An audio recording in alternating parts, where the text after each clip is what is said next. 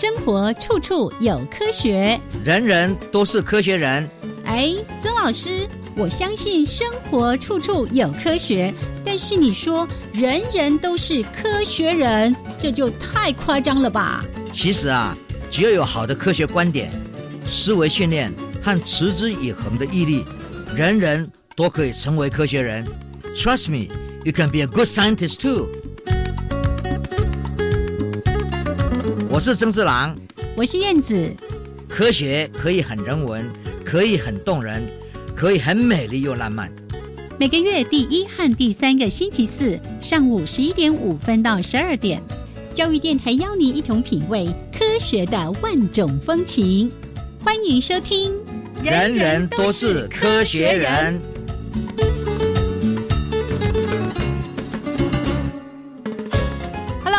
爱的听众朋友们，大家好，欢迎收听教育电台的《人人都是科学人》，我是燕子，我是曾志兰。Hello，曾老师，耶，燕子，哎呀，新年快乐，新年快乐！哎，我告诉你哈，嘿，我跟人家讲说，哎，过年好，结果人家眼睛睁大大的说。没有过年啊，是新年好哦哦，我们是不一样哦，过年跟新年是不一样的。过年可能大家比较会想到的是农历春节的那个年儿，对呀，嗯，所以有时候哈，这个习俗在我们自己的心目中，真的会影响我们的行为。因为我跟大家讲说过年好，结果每个人的眼睛瞪大了看我说新年对来，一起对来。那我说哦哦哦，要讲新年好才可以，新年快乐，新年快乐，大家都快乐，新年快乐哈。对，今天一月七号嘛，哈，这个跨入二零二一年，刚好一个礼拜的时间，希望大家这段时间真的过得非常的健康快乐。我一定健康，我一定快乐，因为我都在实验室。你都在实验室，会不会缺乏运动？有啊，就在实验室里面跑来跑去，然后从这个研究室到另外一个研究室。哦，是，就也也是很忙的。移动间就在运动了。对对对对对，然后也挺好。看看自己的那个手机上，就说哦，我也走了将近几千步啊，这样跑来跑去。嗯，好，这个希望大家呢，用最好的健康体魄来面对。这一波的疫情，因为从年底这个入冬之后，就开始疫情又到处哇，现在又听到哪里锁国，哪里这个人员都不能进出了。对，所以大家用健康的身体来对抗病毒。而且很多地方都是好像有再起一波那那个问题，而且那个看到病毒又变种。嗯嗯，所以这些东西呢，让我们觉得说，人类啊，还是要好好的保护我们的各种环境，然后应该在。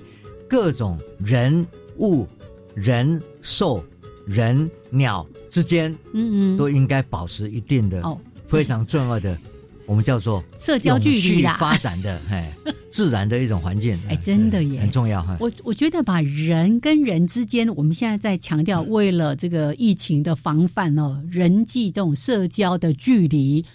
放在我们跟动物之间、跟自然界之间，也是一个很好的比喻，尊重嘛，对不对？哦。但是我总觉得说，新年就是新希望。是我们今年实验室也是很忙，为什么会很忙呢？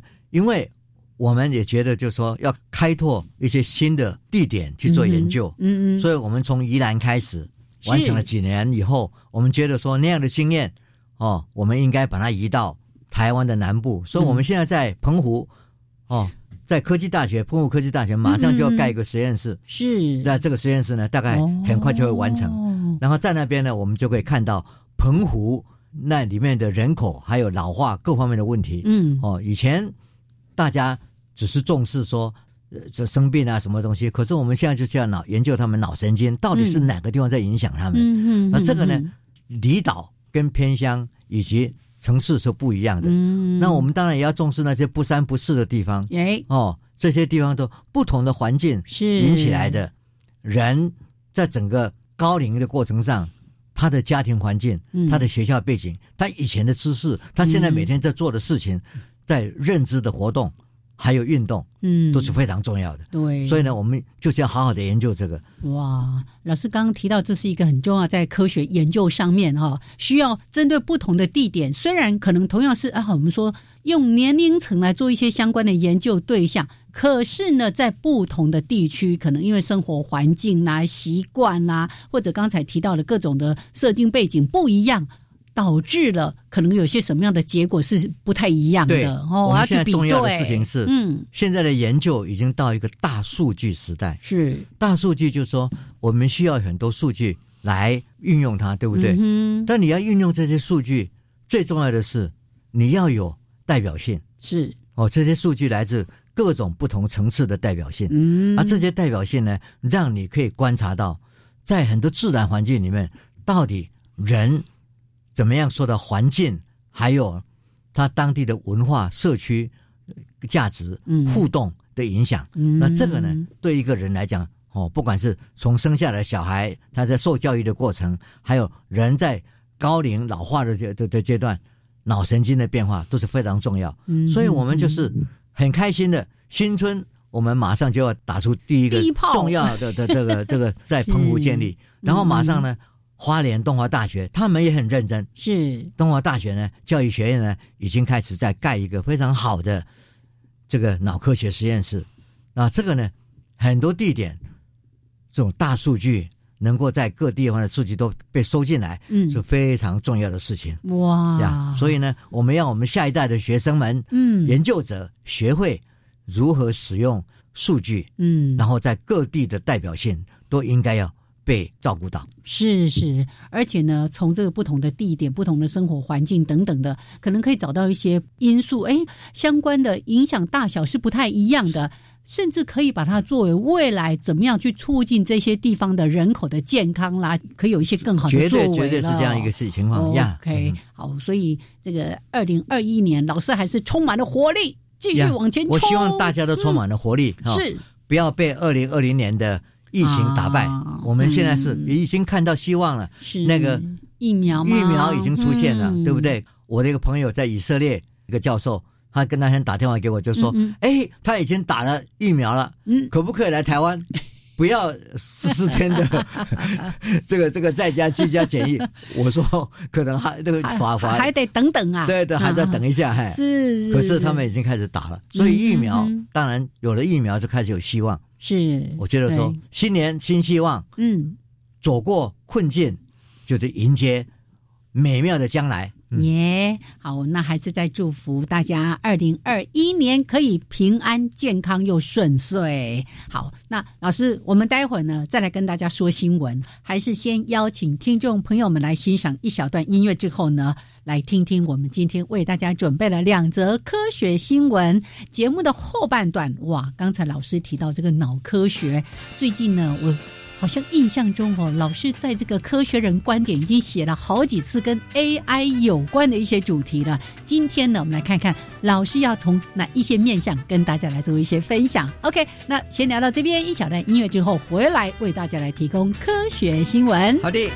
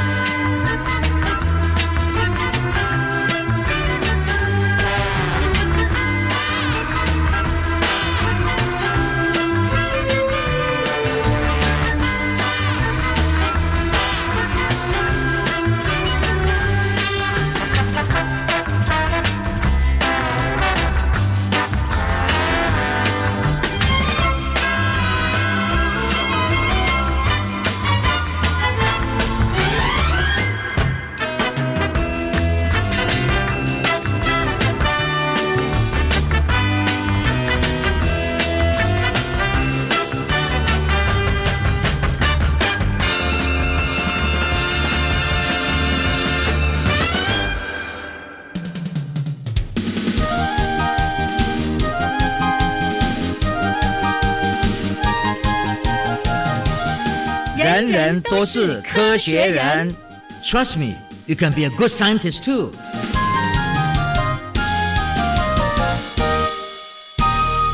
人人都是科学人，处处可学新知识。欢迎朋友们继续加入教育电台。人人都是科学人，我是燕子，我是曾志郎。来来，今天呢说的第一则新闻，我就跟曾老师说：“哎呀，我在看这个新闻，觉得太好笑了。原来不是只有人类会这样子，张家长李家短，然后呢会有好事之徒去看看人家在吵架了什么之类的。啄木鸟竟然也会做这个事情。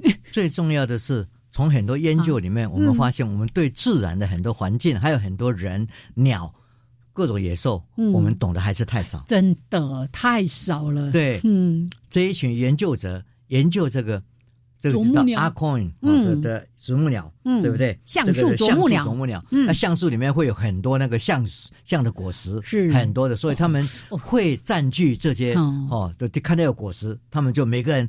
都都占据一些地方，对，这是外。追从这里我的这个就领域概念嘛，哦，他们要占据这个领域，就就是外面这样。哦，资源呐，对呀，就是资源，人就是就是人鸟都一样，是哦，要以自自己的生存为最重要的一个基基基准点嘛。但是在在这个保护他们自己的资源的时候，我们也看到非常有趣的，嗯，这一群科学家已经追踪这些。啄木鸟，嗯，已经是五十多年了。哦，对，所以他们观察到很多很多不同的现现象。可是最近他们发现一个事情，因为有了新的非常好的，所以你不能说盯住每一只，那你怎么办呢？嗯嗯，你就是给他们身上带了追踪器。哦，那种发报器，你就可以去了解到他现在跑到哪里去了。现在跑到哪里？他们在干嘛？是这样子，你就可以看到他们有有什么事情发生。哎，他们鸟这些啄啄木鸟呢？往哪边跑？嗯哼，他们发现一件事情，最重要的事情就是说，如果在这这一群里面，刚好很这个树这个橡树里面有一个啄木啄木鸟，嗯，过世了，嗯，不管公的或母的，忽然间过世了，嗯，一过世以后，它剩下的就是这些他的财产啊，他原来的财产，引发资源抢夺的战争，我们就看到 这个所谓。在我们人类也会看到的，为了要抢财产、嗯遗产，是。为了人家的遗产要抢遗产，就通通就挤进来，吵成一团呐！哎，这你以前看不到，嗯哼，现在因为有追踪器以后，怎么哎，怎么都往那边集中，对不对？就看到这些追踪器，那这个东西带来一个非常有趣的现象，嗯，就说远远的也不在这个群里面的人也跑来了，哎。他怎么知道来看热闹的？不是他除了看热闹之外，他也来抢啊。问题是，不管你来看热闹，或者是你要抢这这个遗产遗产，嗯嗯，你最重要的事情是你怎么知道这个消息？哦，他们就就就就就就告诉别人说啊，这里有发生事情了，赶快来。他们也没有 Facebook 啊，他们也有没有 Line 啊？对不对？也没有 Line 啊？啊，这个东西他们怎么传？哦，到现在为止。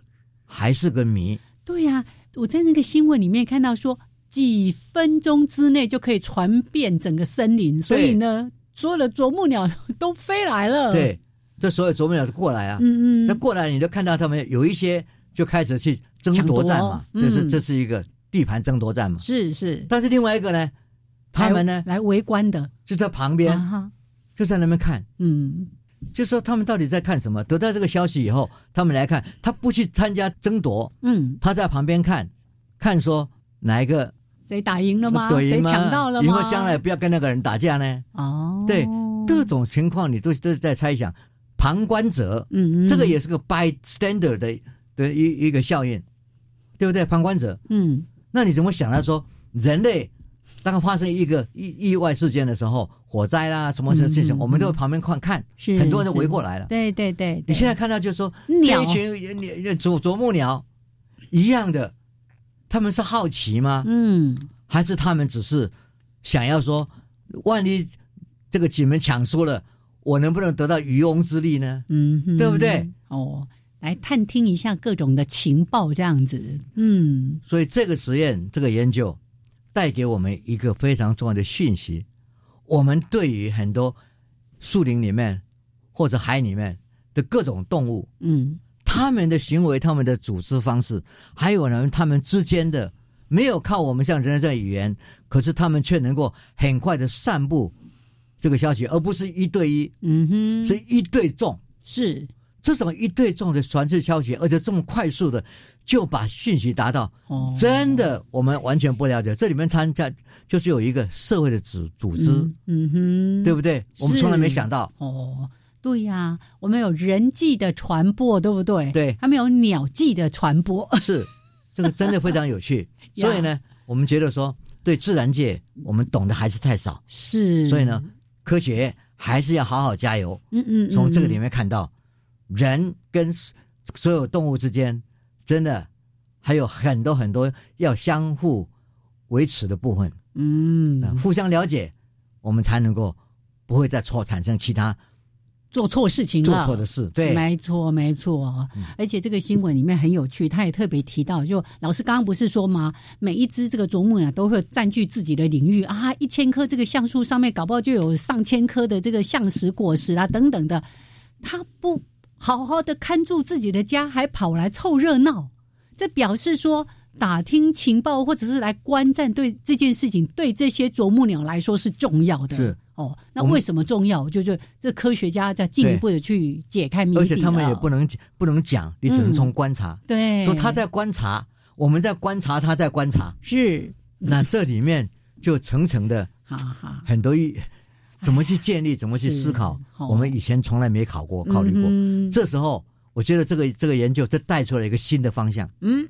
他打开了一个新的研究的天地，他们是如何组织他们的社会的层次？是交流系统，嗯，沟通系统是怎么一回事？对，哦，是怎么样这么快速的把这个讯息给散播出去的？对，哇，而且证据很清楚，嗯哼，一发生一件事情，两三分钟之内，啪就到了，全部都来了，是，不管是要来抢的还是来看的，是。哦，这个是非常重要的一个研究。所以说，啄木鸟的消息非常的灵通。是好，那相较于刚才这一则，我们听起来觉得非常有趣味的新闻，后面这一则新闻其实是挺沉重的。是，因为要回溯再来看看，那个发生已经二三十年了吧？对，那个车诺比，一九八六年。嗯，啊，四月二十六号。是，哎呀，真的三十几年了。对，没错，三十多年。嗯，在切诺巴，就是。乌克兰，嗯，切诺比的那个，切诺比的那个那个发生了这个辐射的这种外泄嘛，哈，嗯嗯。那么这个经过三十多年，我们当然想知道对那边的环境影响，嗯哼。那人呢？那在二十九公里以内没有人住，没有人住的地方，就是动物就会来，哦，对不对？没有人干扰，没有人干扰，没有人杀你。辐射啊，我哟，嗯，动物怎么知道？嗯，所以他们就会进来，哦，对不对？所以你就可以去观察这个辐射的遗毒对这些不同的动物，尤其是哺乳类的动物，因为这个将来的它的意涵就是人类，对不对？哺乳类这这东西跟人类比较接近嘛。然后我们就要看它发生哪些事。啊，这里面有其实有很多争论。这么多年来的研究，就发现有很多地方根本没有什么差别。嗯，那么这个研究呢是特别。指出来，因为他们做了很多细的分析，分析以后，还有对内容，还有对土壤，嗯，各方面的反应，然后他们自己去吃到这个土壤里面的长出来的东西以后是怎么一回事，所以呢做的比较细，那么他发现就是说，好像是辐射越高的地点，哺乳类的活动的地方就越少，嗯哼，啊，他们用的方式就是观察足迹，叫着陆，这个也是说。研究者，你怎么样去建立你的数据？嗯，哼，对不对？你要说你到底有多少，你也不也不进去啊，因为那个地方是一个辐射的地点，对不对？但是你可以去观察有多少这个哺乳类，嗯，他们的脚脚印，嗯嗯，在这上面。哦，然后活动量，他就会了解然后算在这个脚印里面，就知道多少只在怎么活动，然后再来把它的数量跟各个地点的数量。跟当地辐射的留下来的高低做一个相关的一个研究，嗯哼，结果这个研究就发现，好像相关是有的，而且是就成反比了，嗯，这个地方如果辐射量越高越高，辐子类在那边活动就越少。越少，对，那么这个这个研究出来以后，大家总觉得说，这种研究的方式，他当年测量的一种方式是值得大家再去细看，因为很以前很多研究就研究旧的方式，是，所以你看到是没有什么差别。那现在呢，用比较好的方式去看到这种差别，那当然就说这个要继续。可是那一些发现没有差别的那一群人又回来反驳说，现在这个研究呢，对于怎么样是说活动，这种测量里面的定义哦也有困境，嗯嗯，所以呢，我觉得说科学就是不停的在比对数据、比对解释、比对你的方法，然后大家一起来把事情搞清楚，哦，觉得说这是一个很重要的，因为核能在现在我们还是避免不了，那在避免不了的过程上，我们总要知道。它跟人体的关系，嗯，哦，然后我们又不能把人当做实验品，那刚刚好自然界发生这种事，嗯，那你就必须要去看自然界去自然的观察，嗯，这些移下来的辐射量会影响生态跟地态吗？嗯哼，呃，这个这个研究呢，就是一个非常有意义的，是，就说大家面对真相，不要怕，嗯，有争论的部分，越辩越明，对。对，这是好事一件。是是，即使在这些年也一直都有一些纪录片哦，就在记录这个车诺比的这个呃核灾事件啊，三里岛，对对对。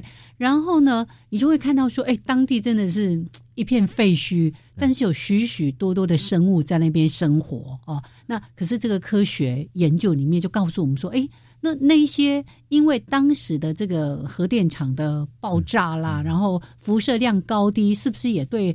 不同的生物物种产生的影响，像老师刚刚提到说，这一群科学家其实他们重新去检视在二零零九年曾经做过的这个相关的研究，在用更精细的、更多元的方式去研究之后，发现说他们有得到一个结论是，辐射量越高，这个哺乳动物就越少。可是当然还是有一些科学家持质疑的这个态度，但。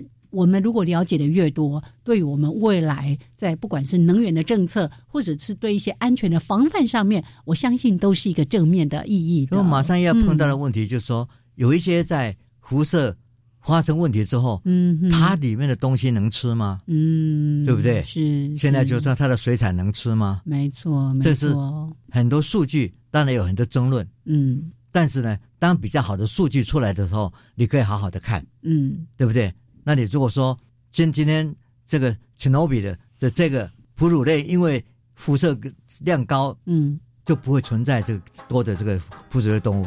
当然，我们觉得说那个是对人体是有影响的哦。那这个当时就是。我们对于是不是要进口这些东西，就要有政策上的考量。是，对，我们还是要保护人民的生的生命，为第一优先。民众的安全为第一优先。吃这件事情每天都要吃，对不对？对。好，来，这是呢，在节目的上半段特别跟大家来分享这两则科学新闻。好，那老师我们就先聊到这边，稍微休息一下，一小段音乐，还有两分钟的插播之后，回到我们科学人观点。的主题时间，老师要来法力无边一下。对对对，来 AI AI 竟然会讲到法力无边，到底怎么回事？待会儿来说给大家听。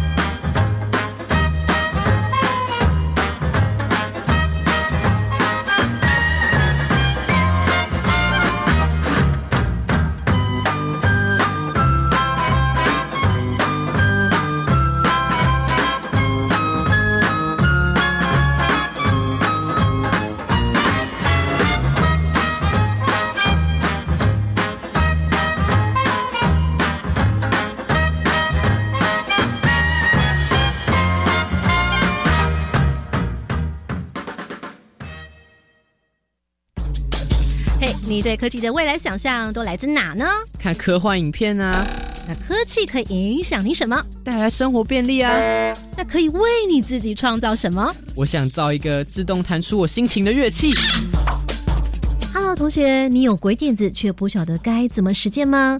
或者你有满身的技能却没有突发灵感的梦想？来锁定收听，每个礼拜一晚上十点钟，青春创学院，端端主持。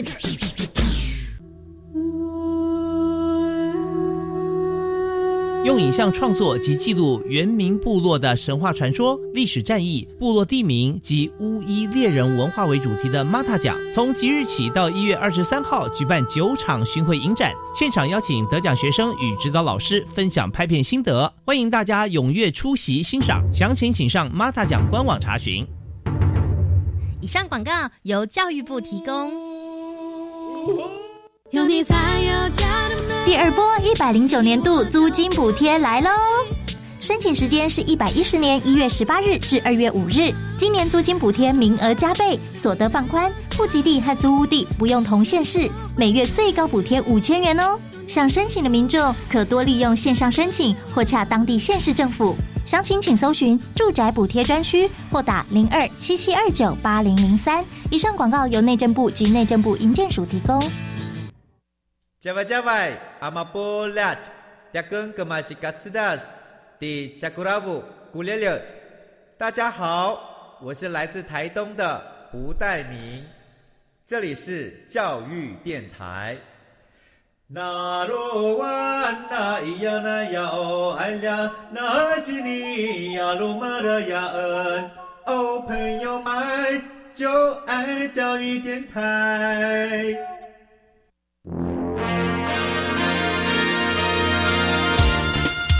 人人都是科学人，Trust me, you can be a good scientist too.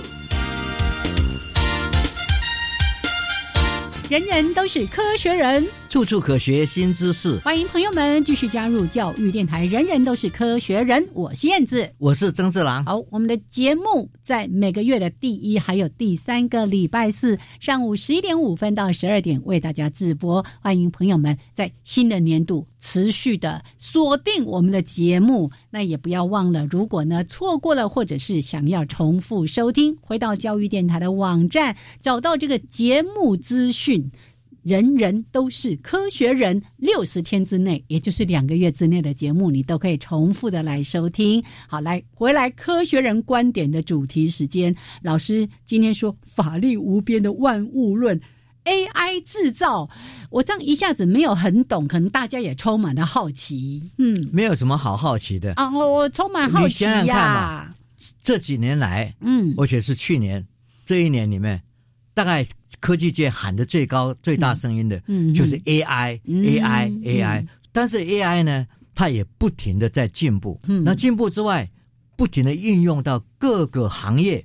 现在大家已经谈了谈到智慧医疗、智慧农业，是哦，智慧制造。那我们当将来在讲智慧校园，嗯，对不对？但是科学家来讲，最重要的说，那我能不能利用它来制造我们想要的理论？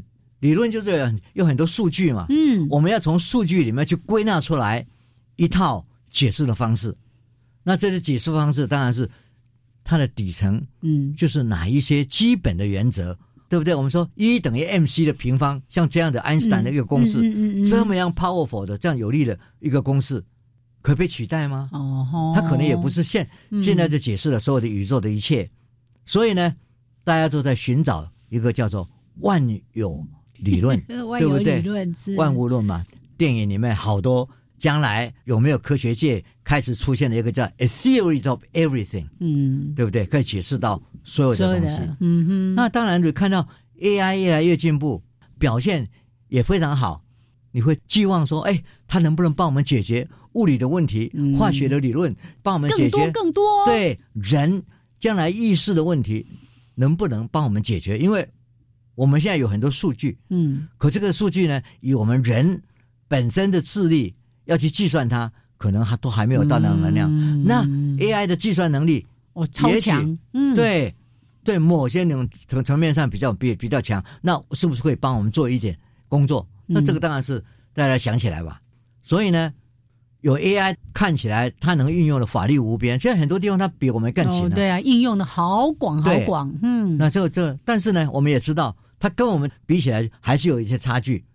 那我们都常常常在想，科学界还有哲学界，所有的在做思考的深度思考的人，嗯，他一定在想，AI 什么意思？嗯，我们说人造智能，嗯，人造智慧，对不对？人工智能，对人工的一个智能能力，然后再智慧。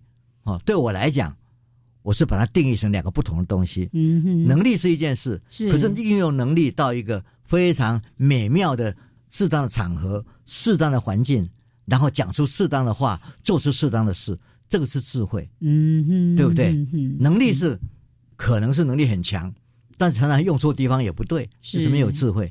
所以呢，我们就这样去思考，我们就来想，人类对于要把一个物变成有思维这件事情，其实是由来已久了。嗯，历史上太多这种想象力，很多神话故事啊，神话故事里面。然后呢，在西方的神话故事里面，最常常被引用来说 AI 的。起源的，嗯哼，其实就是 Ovid，奥奥维德，Ovid 是老师的英文名字，对，我的英文名字叫做 Ovid。嗯，那常常有人问我说：“哎，你喜安外一下勇气的名啊？用这个 Ovid，因为很少人用这个名字，哎，是是很少，嗯，可是是因为 Ovid 是一个希腊时代的古罗马，嗯，的一个诗人，诗人，而且他写了好多很有名的诗，嗯哼，然后呢，那里面充满了。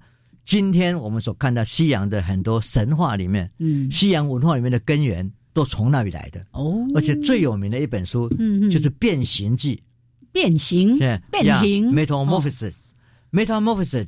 我们说蝴蝶从虫，嗯，变成蝴蝶，漂亮的蝴蝶，嗯，那这两个完全不同的形状，是对不对？哦，这完全变变态嘛？对，它从一个形状变成另外形状。但是你，你如果从人的观点，最高的智慧。就是变成为人的智慧嘛，物跟人之间，嗯哼，对不对？那 Ovid 呢？里面的很多故事都在讲，就像我们的很多神话一样嘛。你这个人做错了，就赶你变形，变成石头，嗯，把你变成为一只乌龟，嗯，把你变一条小浣熊，对，这就都都来了。我们想很多轮回的概念，嗯，东方有些姑娘也是从这边来的，宗教的轮回概念，这些其实都是在讲。物人之间差别的就是这种心智的能力、心灵的能力。嗯哼。所以呢，当年刚好有个老师在上这个课，在正大。嗯。然后呢，他用了这本书，这本书叫《The Art of Love》，就说爱的艺术。这里面因为太美了，所以我当时是迷上了。然后常常念念念这个诗，然后喜欢的不得了。因为我想想说，我如果要真的想了解西方的文化，我总要去找到根源嘛，是对不对？根源都在这些文化里面，就这个神话里面。所以呢，当时是很认真的读，很认真的念。到了学习要结束了，这个老师呢就说：“哎，你知道吗？这一位 Ovid 啊，他写了这么多诗，嗯，但是后来呢，因为君王觉得妒忌他的才能，就把他放逐。”哦，对，他就郁郁不乐，就把他自己的诗这些东西都给烧了。哦，还好他有个朋友是。把他的手抄本留下来了，所以我们今天才能读得到，才能读到，对，才留下来。他诗里面呢，当然就有说啊，不管罗马的这这个能量能够到达任何地方，他他他能够征服的地方，嗯，但是留下来名字的不是这些被他征服的地方。就是这位诗人心灵的东西才是永恒，是。对不对？嗯，所以那老师就说：“哎呀，曾四郎啊，你很喜欢这个诗，而且从头到尾都会背，干脆就叫你名字叫 Ovid，至少千年之后还有人把他的名字记住。对，所以呢，我就觉得就用这个名字。那我那门课真上的真的非常有意思，除了读诗之外，嗯，讲了很多故事，嗯，比如说。本来是个女孩子，是一直被欺负，就歧歧视女性。嗯，从古代就是一样。嗯，但是《变形记》里面呢，这位女性呢，就变成了一个刀枪不入的勇士。哦，哇！我们今天在所碰到的问题啊，哦，歧视女性啊，同志爱啦这些东西在里面都有的。嗯哼。所以在当时呢，我们读这个东西的时候就觉得说太棒了啊！其中还有一个故事是被现在的 AI 的人，嗯，工程师认为是古代的一个 AI 的概念。哎，古代也有 AI 的概念？对，它就是 AI，就是把一个物变成为会思考、会成为人的故事嘛，对不对？是是。谁呢？嗯，就是有一个君王，他因为他的太太很喜欢跟其他男人在一起，哦，他后来就对于女性非常的反感，嗯，哦，都不接触女性了。嗯，这位君王，但是呢，他自己很会雕刻，他是一个很有名的雕刻师。他就用雪白的象牙雕了一个很美的一个女女孩子，嗯哼，然后呢，他自己慢慢慢爱上了这个他雕刻的这个女孩子，因为她太美了，太纯洁了，每天每天这样子看，然后跟他讲话，啊，他感觉到他讲话的时候好像有点反应，嗯，另外他也觉得说，他去摸她的身体的时候，好像他的这个按下去的时候，他他还会哦有肌肤的感觉，肌肤的感觉，哎呀，所以呢，他就爱上她了，嗯，他就跑到。这个神庙去，跟维纳斯女神求，就是你能不能赐给我一个像这样的一个纯洁又漂亮的女佳人？维纳斯呢被他感动了，嗯，就说好吧。哦，他是爱神嘛，对，我就给你这件事。如果他就很高兴的回去了，从庙里回去到家里，哎，外面就是这一位雕像变成的女性在那边等他。以后他们恩爱一辈子，还生了个小孩。嗯，你看，女人能够生小孩这件事情，就表示说是真正的人，真正的女人啊，是不是？了解。所以这个是 I A I 的变化。是。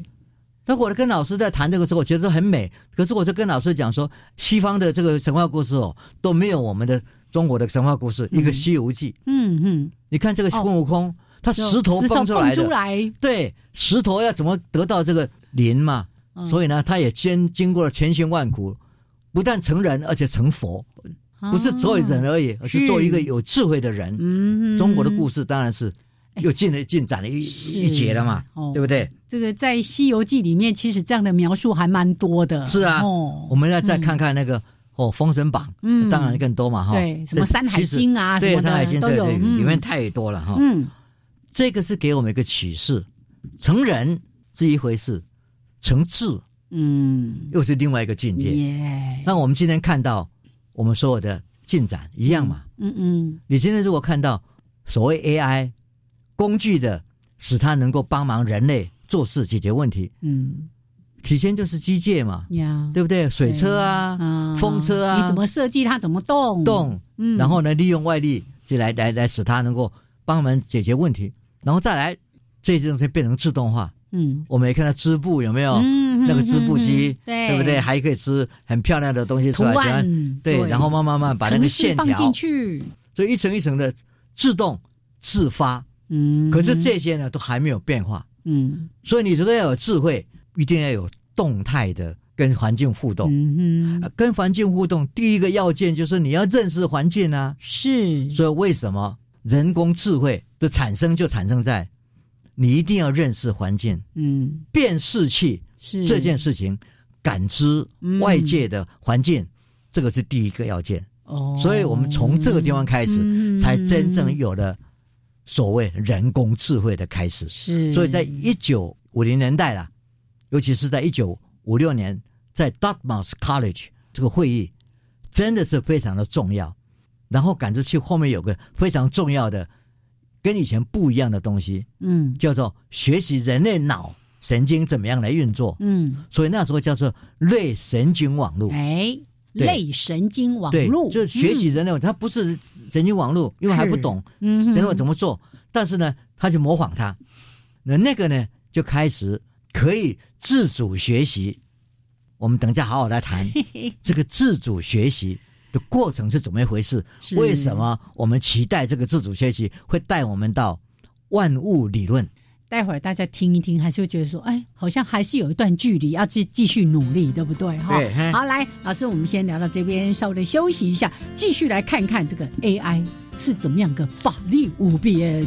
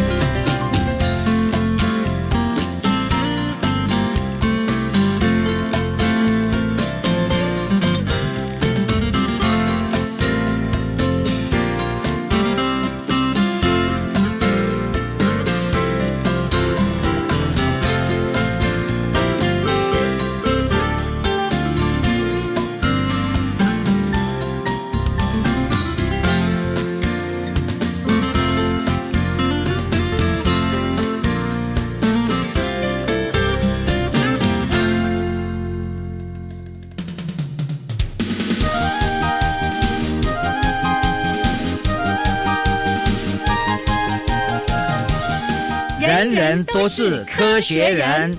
Trust me, you can be a good scientist too.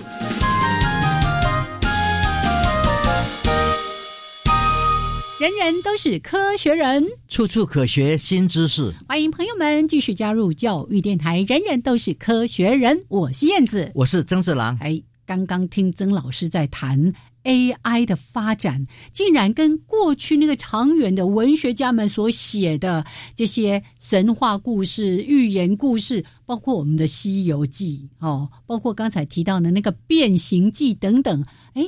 从一些过去的神话里面得到了启发，那我们现在也期待说，它会不会就像这些神话故事里面一样，哎，手一点，马上有什么样的变化，马上可以进阶。对，现在这些事情，嗯，讲起来，以前我们想象不到的事，嗯，现在都可能会做出来，对不对？嗯，但是我们现在最重要的是，我刚刚讲的，嗯，感知器 （perceptron），嗯。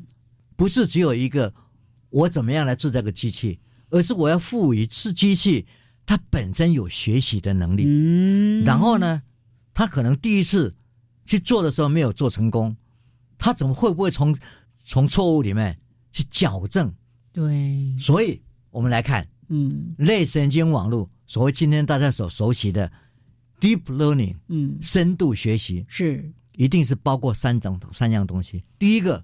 要有很多 data 数据，巨量数据是重要性是输入，然后我们要看到经过的某个运转，中间一定有个就隐藏的这这个层次，它其其实是有很多 layer 很多层的的一个运算方式，每一个 layer 每个层都可以调整，就好像我们在调整收音机的高低呀一样。那如果听外面听的时候太大声，我把它转低一点。一点。哎，对。那假如我这里面有好多，比如说频率啊、音色啊。大小啊，这个东西我可以调，嗯，那出来的东西会不会跟我想要听的东西会比较一致？哦，合乎你的期待。开始的时候一定是错误的，嗯哼哼。可是错误呢？因为从错误里面我反省错误，我把它放回去说，哎，刚刚那个是错的啊，你里面那个东西调整的不好，哎哎，你重新再来吧，哎，给我反省一下。然后一次、两次、三次、四次、五次，因为是机器。我们人这个学死机就会会会烦会会会累，哦不是，它可以上百万次哦，真的，一点都不会很累。对，然后就不停的在那边矫正，不停的矫正，经过了百万次之后出来的，你想象说应该是怎么样子，跟外面的真实世界就非常接近，接近了。对啊，也许还不是完全等同，可是已经接近。嗯哼，那你已经分不出来了，所以这时候才会有所谓 Turing machine 杜林机啊，嗯。杜林基就说：“当你的产出在布幕之后，我分不出来那是人产出的还是机器产出的，你就已经成功的是一个人工智慧。嗯嗯嗯嗯，就是这么简单。所以你看，我们就讲输入层、隐藏去运算层跟一个输出，而输出就是你要去比对，跟真实世界的比对，然后比对不对，重新再来。”嗯，重新再来，嗯，不停的调整，不停的调整，不停的调整，然后我们最后完成。那么这样一个概念，也就是说，机器可以学习，是它可以从自己的错误里面去学习。这里面重点当然是那个隐藏层的这些运运运算的算则。好，我们讲到这一点，嗯，我们再往前走一步。那么我现在如果这样子，我给他数据，现在已经我们物理学上或者化学上、哲学上有很多定律，我现在给你。很多很多已知以前发生过的历史上发生过的事件，嗯，你呀，你能不能计算出来？给我，你认为它背后的规律是什么？嗯哼哼哼。结果在一九五六年左右的设计出来的一个叫做 Logic Theorist，嗯，它就是一个 AI 的很开始的一个啊，比较雏形这样，对，一个在 Carnegie Mellon 大学的，他们所设计出来的东西，居然可以把罗素他们的整个重要的这个哲学道理呢，嗯嗯，给理出了哦，这几个重要的三十六个条例，是。都都都出来了，嗯嗯，哇，金稿呢，但是这个当然是有限，嗯，那我们再看，如果我现在越来越好的机器，所以 MIT 就有他们新的一个研究院研究院，他们说，我现在去设计更好的一个算则，这个已经。经过了几十年大家的努力，我的算则很清楚。然后呢，我来做什么事？我来把物理学上非常重要的 Richard Feynman 非常有名的教科书里面有一百条定律。嗯，这一条的定律呢，问问的问题，question question，然后你要去回答。嗯，利用这些呢，他去产出了很多很多不同的 data。哦，就 generate 出来很多 data。然后呢，AI deep learning 的 machine 就说，我最喜欢就是我吃掉 越多 data 越好。好了，就给他喂他。嗯哼，结果呢？他居然在这种算则的来回的过程上，经过了好多的 machine learning 机器学习之后，嗯，啊，他把一百个问题都解决了。啊，以往的模式，别的那公式，嗯，只能解决七十六，这这这，现在嗯可以完全这样的搞。哦，那我们就想说，这个能量好，我们再来一次，再把它放到欧洲的这个。强子，嗯，这个侄子，嗯，就高能物理的这个研究所，嗯，他每年在这个高斯加加速器里面啪啪啪，也是很多数据，而且是大量大量的给送来，嗯，什么都不告诉他，叫他自己学习，哦，然后说这是先秘，啊，对，我现在不告诉你，嗯，以前告诉你是分类，嗯，我先把一些什么分类的东西告诉你，那你再去做一些分类，你能不能分？但是以前的，现在不是。现在就说，我根本不告诉你，你自己去看，自己去分类。所以他们去走的时候，就找形态相似的形态。嗯，啊，形态相似，就说这个呢，我去 K 几杠，嗯，那个 K 能杠，什么东西不同去去比对，结果这样比对比对比对，也经过这个百万次之后，他居然说，这个里面的这些小元素里面有两样东西，一个叫做夸克，嗯，一个叫做古鲁恩胶质，两样东西就分出来了。哇，他也没有学过常论，嗯，可是他就说这里面一定有两样东西。呀，而且呢，再进一步的，他说夸克里面还有上夸克跟下夸克，哇，又进一步的分析，是，那我们就要想，他还会不会带出更多的东西呢？嗯，对不对？这个就是我们在思考的问题。哦。真的，我。很想要讲一句话，就是那个广告叫杰克，这真是太神奇了。是是是，对，所以这个就是我们在在思考的一些问题，对不对？真的走到这一步了，我们就说它的能量还有多大？嗯，真的，我们要不要把天文、宇宙，我们好多数据，嗯，对不对？交交给他，交给他的，交给他，他能不能给我们个 theory of everything，一个外物论？嗯，我们当然期待嘛，嗯，对不对？啊，这个期待是所有的科学家大家都希望，嗯，我们人类对于宇宙的了解，对，就是一些定律嘛，嗯，然后呢，我们叫做 unified theory，就是一个统一论，是。统合论，嗯嗯，那这个统合论呢，希望它帮我们看出来，就是也许从宇宙，嗯，我们还抓不到，可至少从那个加速器里面的那些东西。帮忙我们去寻寻找嘛。哦。可是我们现在这讲起来，就是说，在这加速器里面，在在跑、在跑、在撞击的时候，还会撞出什么东西？我们还有很多东西在做。嗯。啊，不同的东西在做，可能还有一些未知的的形态会出现，我们还不知道。那所以未来呢，它能不能告诉我们去预测那个新的东西？嗯。这些东西都是我们寄望它给我们一个新的理论。哇，对不对？It theory over everything。嗯，所以呢，我们就讲，爱因斯坦上个世纪最伟大科学家，他就讲说，人类所有的这些定律发明，其实都是人的智慧所造成的。嗯，心智对，嗯，这是没有问题。嗯，但是我们就发现，人的是到现在为止，好像还是很有限，解决问题还是有一定的，我们有局限呐，局限在那边。所以呢，到了。八零年的时候，我们就看到 Hawkins，嗯，他就稍微说会的，是。我们还是会解决这些问题，但是解决的那个人呢，按钮最后按钮的人呢，应该是或答证的人，应该是 computer，呃，是电脑，不是人，这不是人，哎，对啊，当然这这这都是猜测，嗯哼，可是呢，就我自己的观点。我们也看到说，人并不会被排斥在外，嗯，而且呢，人其实是。在运用这个 AI 的时候，他自己也变得更聪明，是。他的文明的思考，他的很多逻辑的想象力也一样提升了。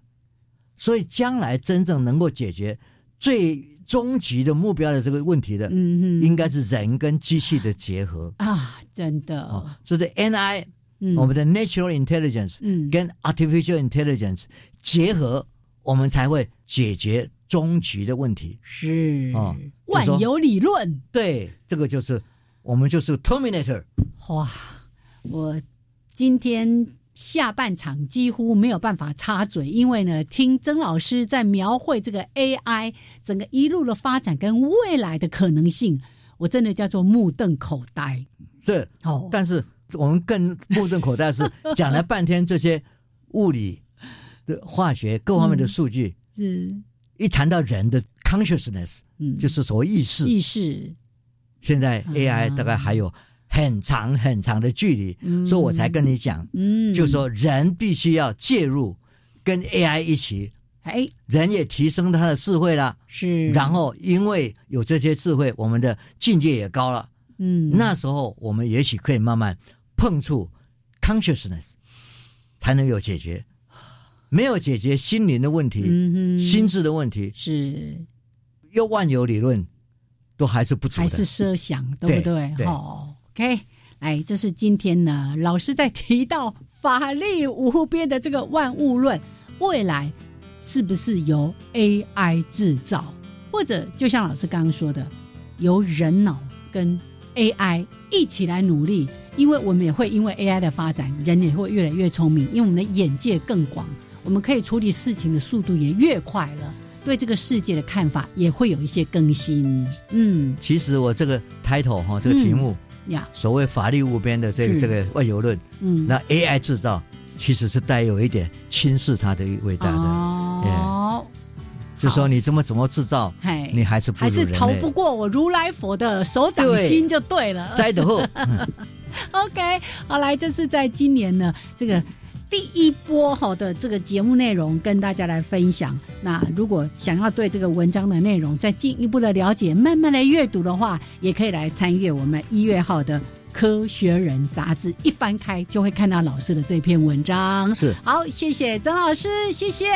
是啊，我们再来祝福大家新年快乐。好的，OK，新年快乐，新年快乐，新年快乐，拜拜，拜拜。